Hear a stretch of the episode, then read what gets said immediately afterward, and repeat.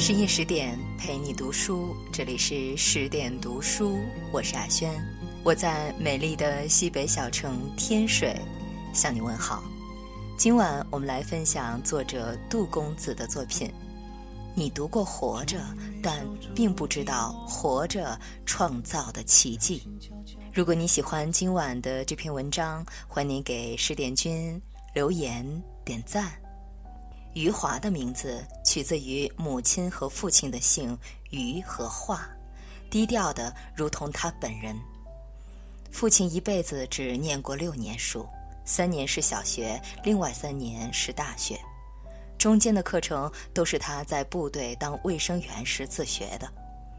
父亲在余华一岁的时候离开杭州，到叫一个海盐的县城，从而实现了他最大的愿望，成为一名。外科医生。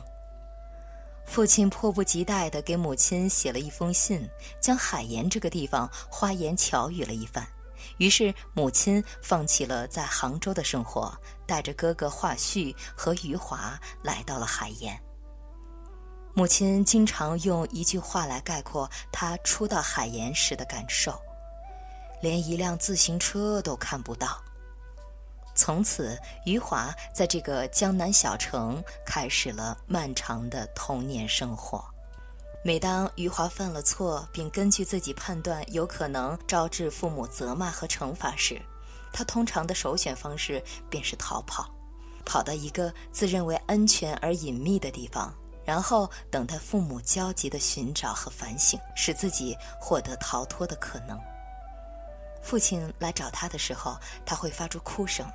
哭声是故意给父亲的一个信号弹，要不找不到他，就没得台阶下了。有时候躺在稻草里一直躺到睡着，有时候父亲也不来找，因为他在动手术，所以只好自己灰溜溜地回家了。父亲经常在余华睡着以后才回家，醒来之前又被叫走了。在余华的童年和少年时期，几乎每个晚上，他都会在睡梦里听到楼下有人喊叫：“华医生，华医生，有急诊。”一九六七年，余华在海盐县向阳小学上学，同时对医院环境越来越熟悉。人们都觉得医院里气味难闻，余华却很喜欢闻酒精和福尔马林的气味。余华和哥哥去医院找父亲的时候，推门进去，父亲正动手术。然后父亲看到他们说：“滚出去！”余华读小学四年级的时候，全家搬到了医院的职工宿舍，他家对面就是太平间。差不多隔几个晚上，余华就会听到凄惨的哭声，各种不同的哭声，男女老少都听了不少。最多的时候，一个晚上能听到两三次。他常常在睡梦里被吵醒，有时在白天也能看到死者亲属在太平间门口嚎啕大哭的情景。小余华搬一把小板凳坐在自己门口，看着他们一边哭一边互相安慰。家里没有卫生间，只能去医院上卫生间。每次上厕所的时候，一定要经过太平间。太平间没有门，男女厕所也没有门。一旦装上木门，就被人半夜里扛走回家做家具了。余华还常常跑去太平间睡午觉，一觉醒来异常凉爽。后来他读到海涅的一句诗：“死亡是凉爽的夜晚。”惊觉哭像自个儿在太平间睡午觉的感受。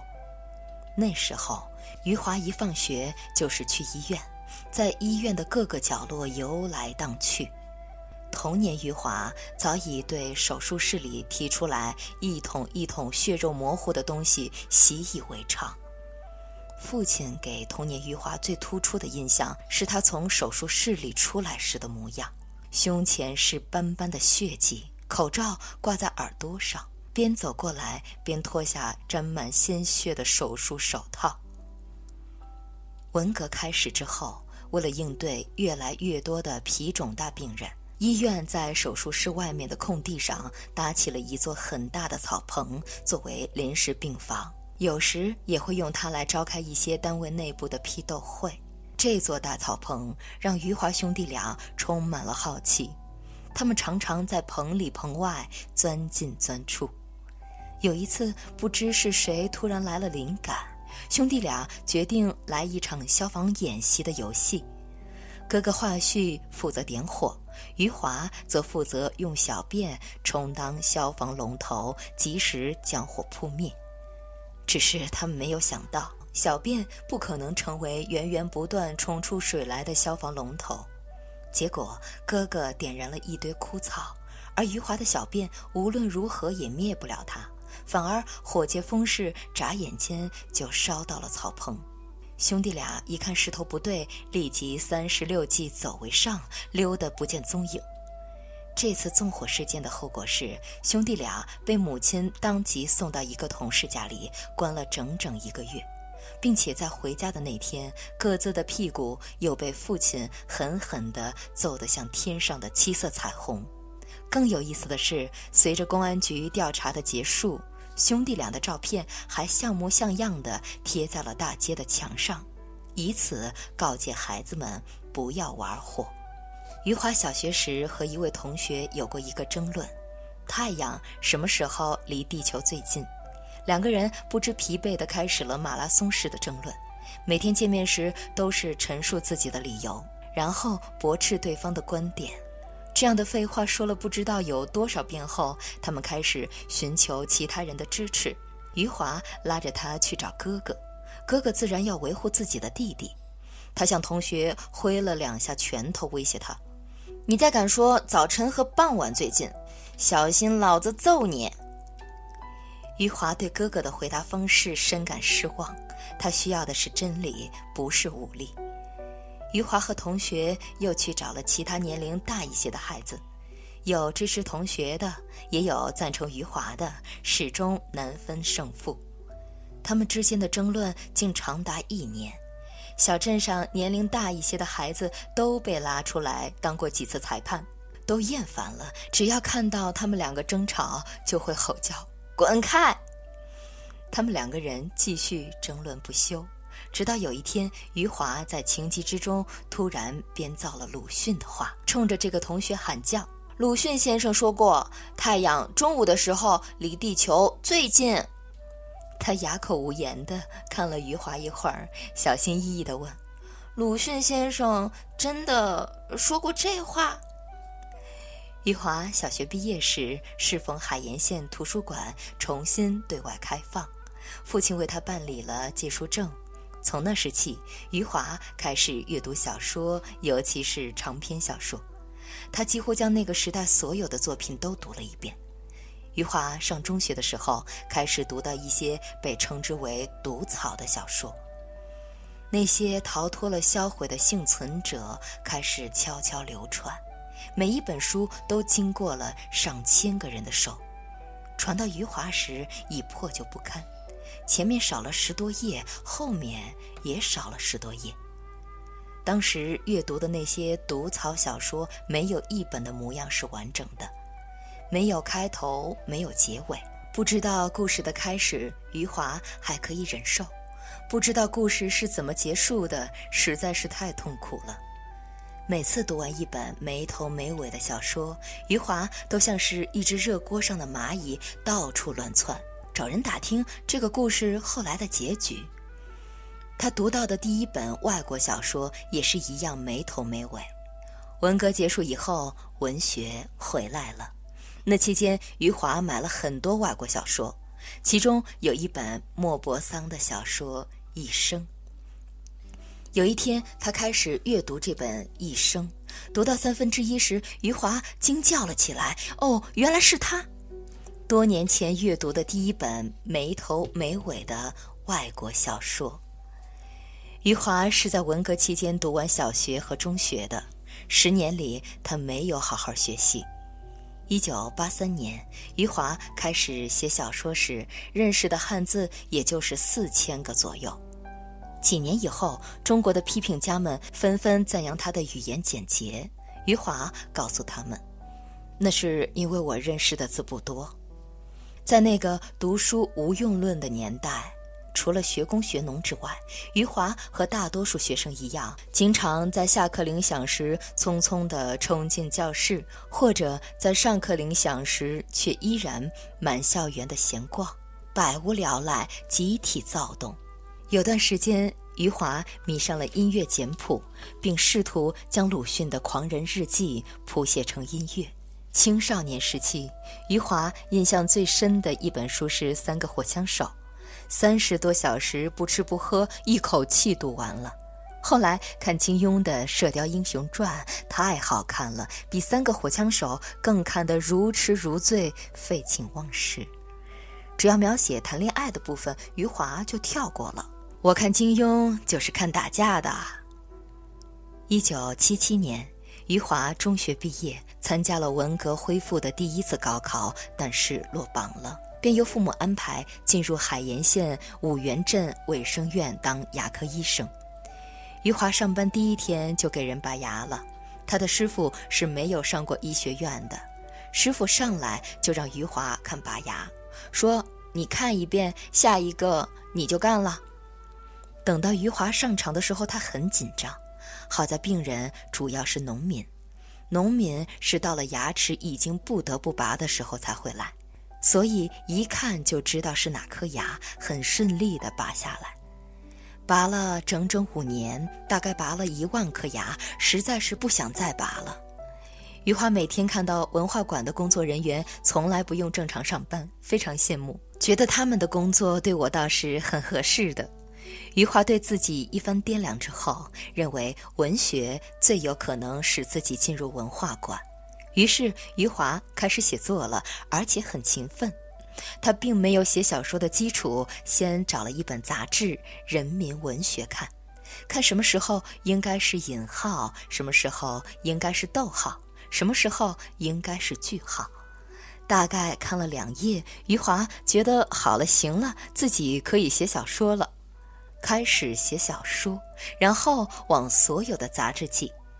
所有退回来的小说，在中国旅行过的城市，比他现在去过的地方还要多。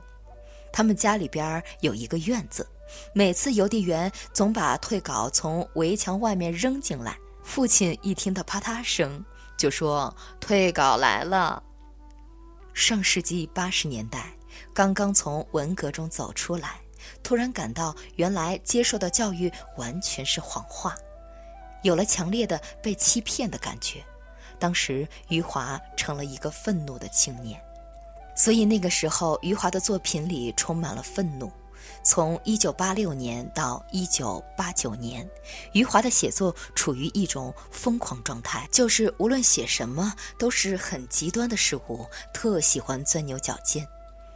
那个时期，余华写了很多暴力和死亡的故事。洪志刚在《余华评传》里列举了他的八个中短篇小说，里面非自然死亡的人数高达二十八人。列出来以后，余华自己看了也吓了一跳。那四年的写作里，我的精神都快要崩溃了。我白天一写作就是杀人，到了晚上睡着后，全是自己被别人追杀的噩梦。常常从睡梦中吓醒，一身冷汗。到了一九八九年底，余华做了一个可怕的梦，从此以后，他再也不在小说里杀人了。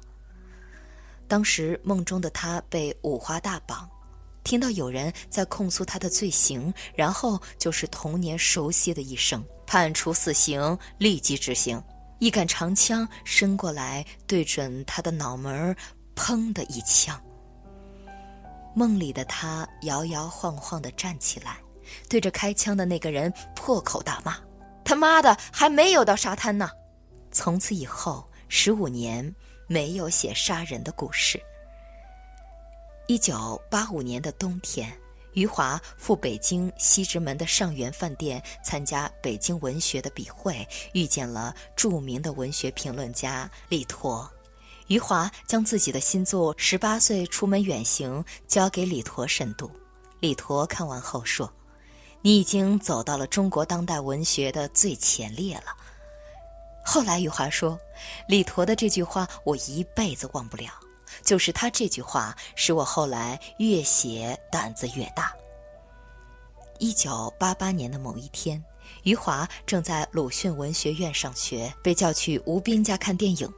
当时吴斌刚刚发表了一组城市独白的小说，意气风发的和王朔他们搞起了一家名叫海马的影视创作公司。看完第一部录像带电影英格玛·伯格曼的《野草莓》时，余华震惊了。那天晚上，余华走了超过三十公里的路，走回十里堡宿舍，因为只有这样才能让他平静下来。终于活到二十七岁以后，看到了第一部电影，以前看过的都不是电影。这是余华有关八十年代美好记忆的开始。他此后两年的生活，差不多每个星期都会去距离更近的朋友朱伟在白家庄的家。那时候，余华住在鲁迅文学院的四楼，电话就在楼梯旁。朱伟打电话时，经常是这样一句话：“有好片子。”余华和朱伟一起看了不知道多少部录像电影带。伯格曼、费里尼、安东尼奥尼、戈达尔等等现代主义的影片，这些电影被不断转录以后变得越来越模糊，而且大部分的电影还没有翻译，他们不知道里面的人物在说些什么。模糊的画面上还经常出现录像带破损后的闪亮条纹，但他们仍然全神贯注，猜测着里面的情节，对某些画面赞叹不已。后来写出《江南三部曲》的格非也加入了他们的行列。一九九三年，余华辞职去了北京，不用再担心退稿的小说家余华和妻子挤在北京一间平房的单人床上，只能从收获领取稿费四百元。当张艺谋把《活着》的改编费预先支付了两万元给他，他竟然担心张艺谋会不会赖掉那剩下的五千元。两万五千元巨款压在单人床的枕头下好几天，夫妻俩甚至以为这辈子都不会发愁了。《活着》被翻译成英文、法文、德文、俄文、意大利文、荷兰文、挪威文。韩文、日文等在国外出版，并在1998年获得文化影响力第一国意大利文学最高奖格林扎纳卡夫文学奖。活着甚至打破了纯文学的销量记录。活着在台湾出版了二十多年来畅销不止，刷新台湾纪录。在美国出版十年后，每年依旧可以卖出四千册。一个中国作家的书能够卖一千册就极难了，在西班牙第一年出版就印刷了四次。余华曾被称为中国残酷写作的代表人物。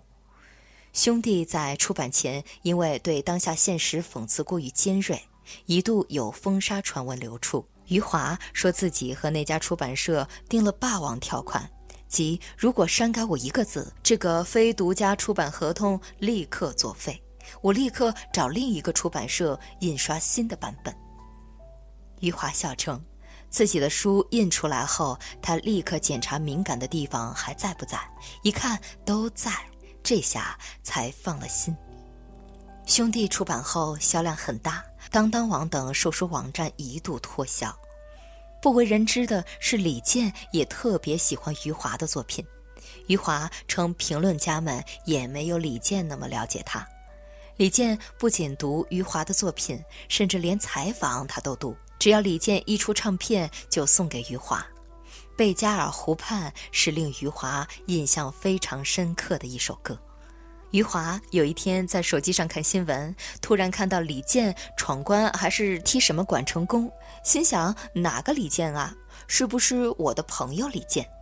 点开一看，果然是他。那次余华开始看湖南卫视，一直看到李健没有为止。有次他们在春节前吃饭，李健说他要上春晚。后来春节前第二次吃饭的时候，李健又说他决定不上了。余华说：“你当时决定上春晚的时候，其实我心里边觉得你不应该去的，但是你已经决定要去了，我也就不说别的话了。”李健拒绝上春晚的一个原因是他不愿意唱那样的歌，那种违背内心的歌，而且要把歌词改过来。改过来后，他们又不同意，又要改回去，他就不乐意唱了。余华深知李健是一个有自我的人，不随波逐流，这也是余华很喜欢他的一个方面。余华第一次读到巴金的作品是上个世纪七十年代末，粉碎四人帮以后，很多中国现代文学作品和外国文学作品重新出版，求大于功。余华所在的海盐县新华书店进的书不多，余华一早就去书店门口排长队领书票，领到书票以后才能买书。他买到了巴金的家。少年时期的余华曾经在连环画上读过家，读完后伤心了很长时间。当他读完真正的家以后，再一次感动了。余华大概超过四分之三的小说都在收获上发表的。而收获的创办者正是巴金。一九九五年，余华在收获上发表的《许三观卖血记》，那时巴金已经不能下床了，他在床上躺着，从头到尾读完了《许三观卖血记》的手稿。巴金说：“发表。”一九八七年，收获推出先锋文学专号，上面是一伙来历不明的家伙，分别是马原。苏童、余华、格非、叶兆言等，他们被收获的编辑们盯着胡闹的罪名推上了1987年第五期、第六期收获。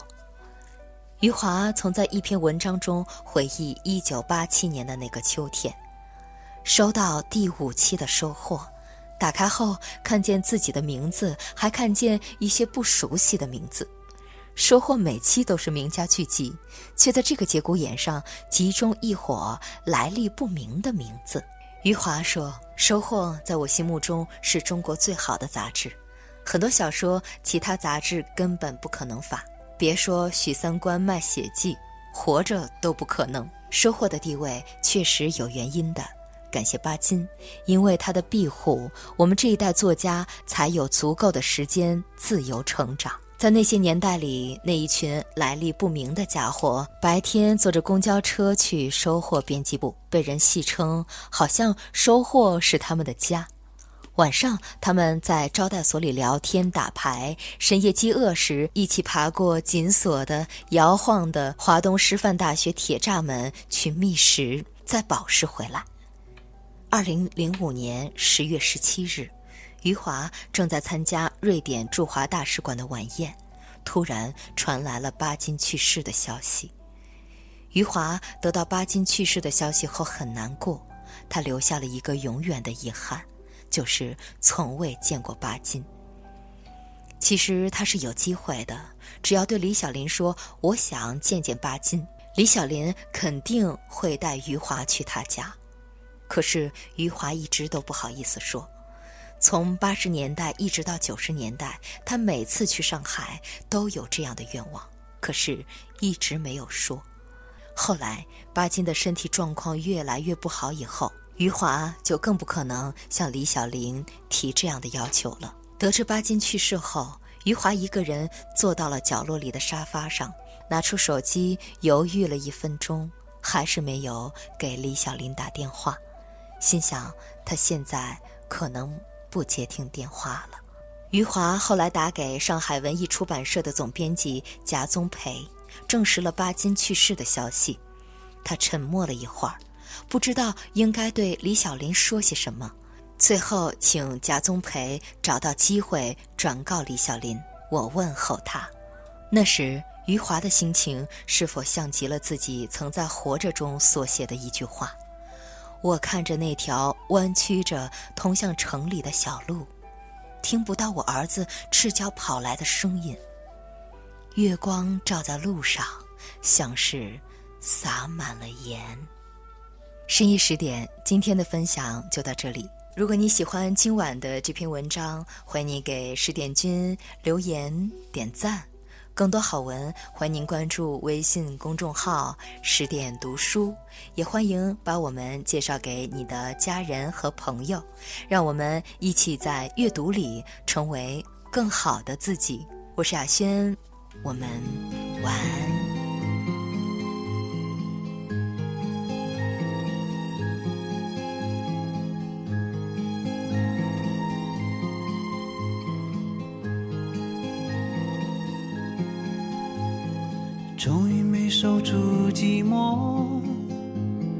让心悄悄开了锁，心潮渐渐涌上来，就像解冻的冰河。